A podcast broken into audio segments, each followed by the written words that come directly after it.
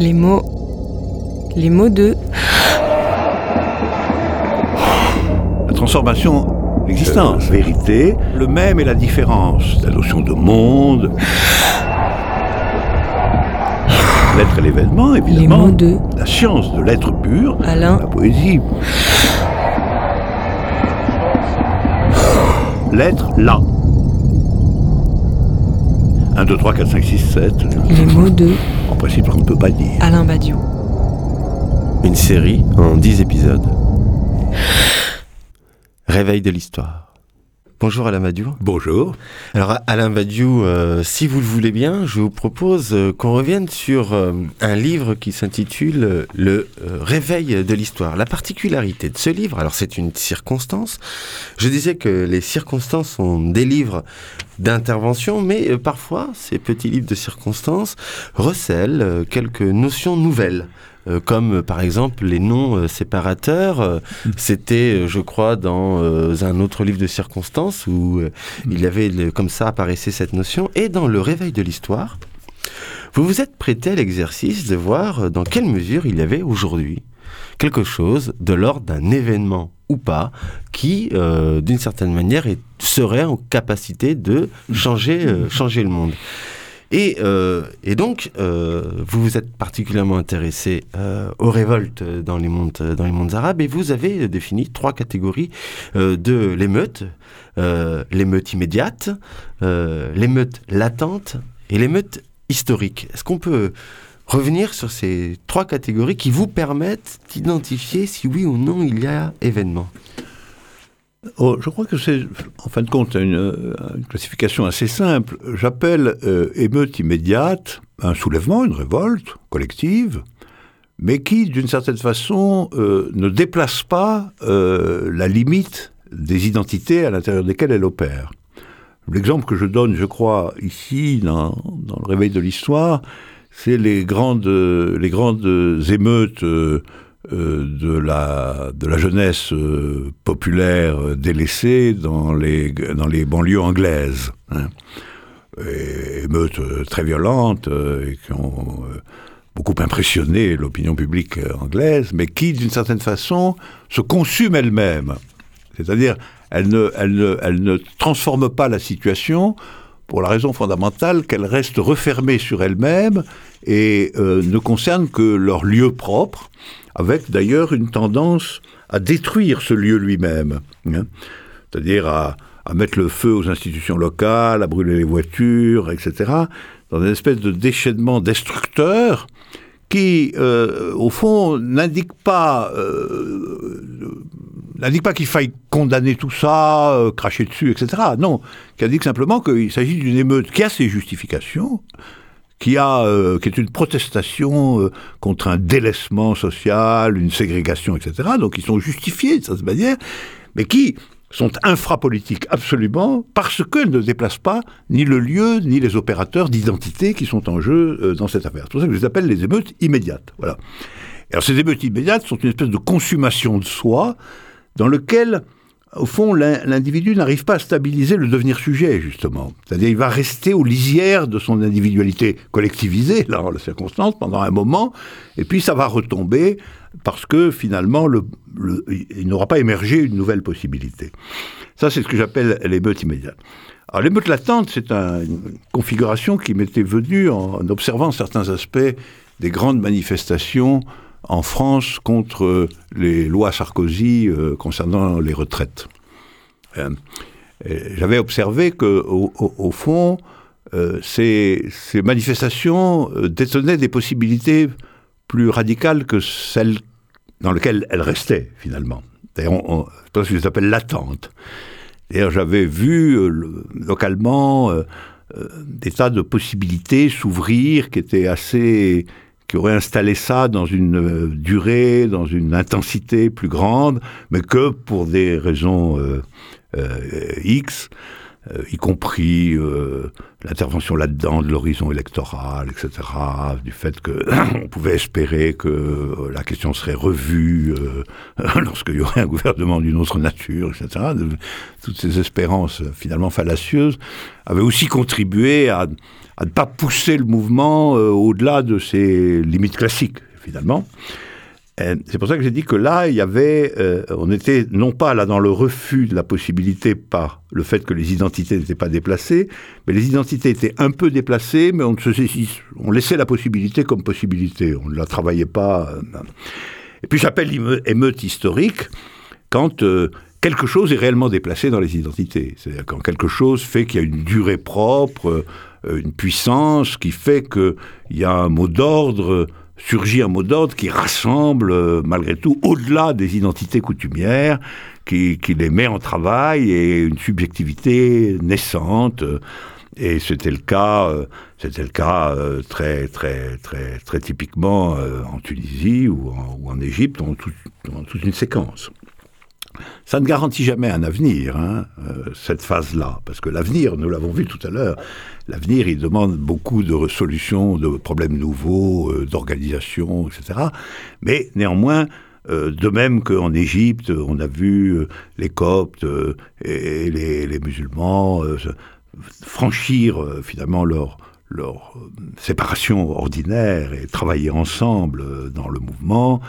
De même qu'on a vu euh, en Égypte, euh, en Tunisie, euh, le mot d'ordre Ben Ali dehors, devenir le mot d'ordre de masse populaire qui rassemblait vraiment les étudiants, les ouvriers, les pauvres, les, femmes, etc.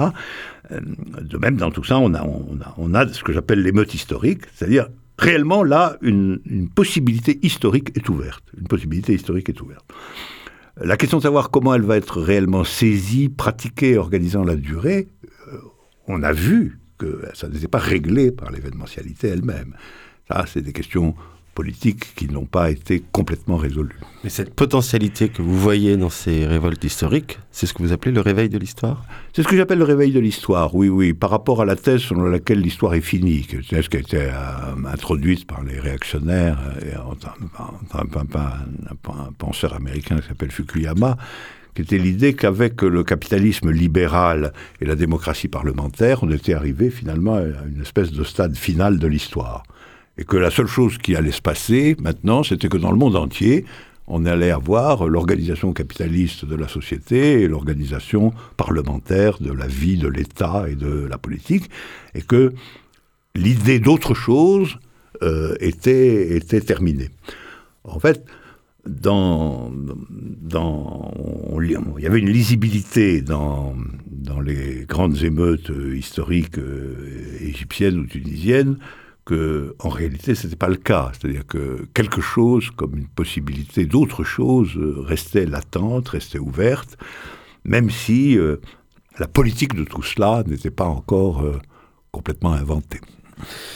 Quand on fait un peu de, de politique, on s'aperçoit qu'il faut une certaine patience, beaucoup d'allers-retours dans les discussions pour que quelque chose d'un mot commun finisse par émerger, qu'il soit partagé.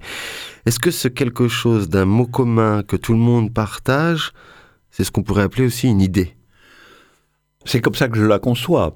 Euh, je, pense qu'en définitive, euh, euh, dans tout processus de vérité accompli, c'est-à-dire quand, d'une certaine manière, la possibilité nouvelle ouverte par l'événement a réellement trouvé son sujet, que son sujet s'est montré suffisamment patient, fidèle et obstiné pour que se dégage petit à petit ce qu'il y a de vraiment universel dans cette affaire. Dans tous ces cas, il y a un moment donné où une idée est en partage, où une idée apparaît euh, comme partagée euh, par, euh, par tous les acteurs, tous les, tous les individus devenus sujets de cette affaire. Et c'est la raison pour laquelle de grands événements donnent lieu à des manifestes. Hein, euh, des proclamations, des déclarations qui sont des déclarations sur les principes mêmes du, devenir de la chose. Alors, euh, euh, ces grandes idées, on, le sait très bien, elles, ont après des noms dans l'histoire. C'est-à-dire que ce qui s'est passé dans l'art au début du XIXe siècle, ça donne le non-romantisme qui est, qui est- qui est un nom flottant comme ça, mais qui en fait est une idée générale de la fonction de l'art dans la société.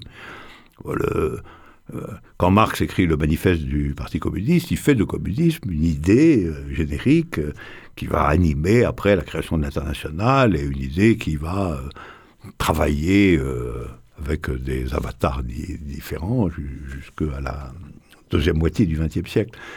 Et puis, je, pense que l'idée, elle est sous condition qu'il se passe quelque chose. Mais elle est, elle est aussi un, une espèce de, signe de ralliement des subjectivités qui sont engagées dans euh, la procédure de vérité.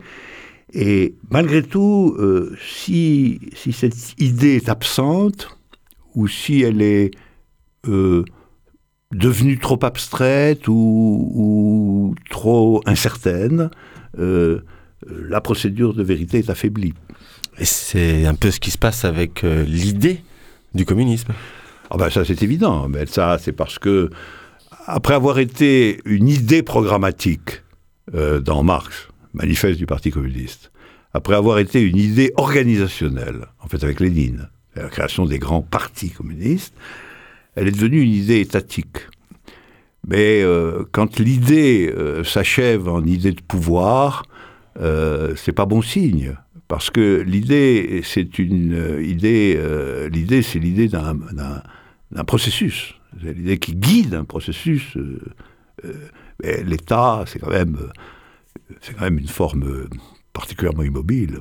particulièrement- Donc, je pense que ce qui, est, ce qui est arrivé au communisme, et ça arrive souvent, c'est que il, est, il a été étatisé et mortifié dans cette étatisation. Progressivement, pas tout de suite, mais progressivement. Et la relance de l'idée euh, suppose de revenir à sa signification euh, plus originelle. Mais vous savez, c'est pas la, c'est la même chose dans l'art. hein.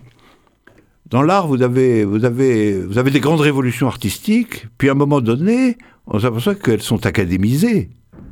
C'est-à-dire que on, on- peut le suivre très bien. Si vous prenez le, le cubisme euh, année euh, 12 ou 13, euh, 1912-1913, euh, Picasso et Braque à leur début, c'est une véritable révolution picturale.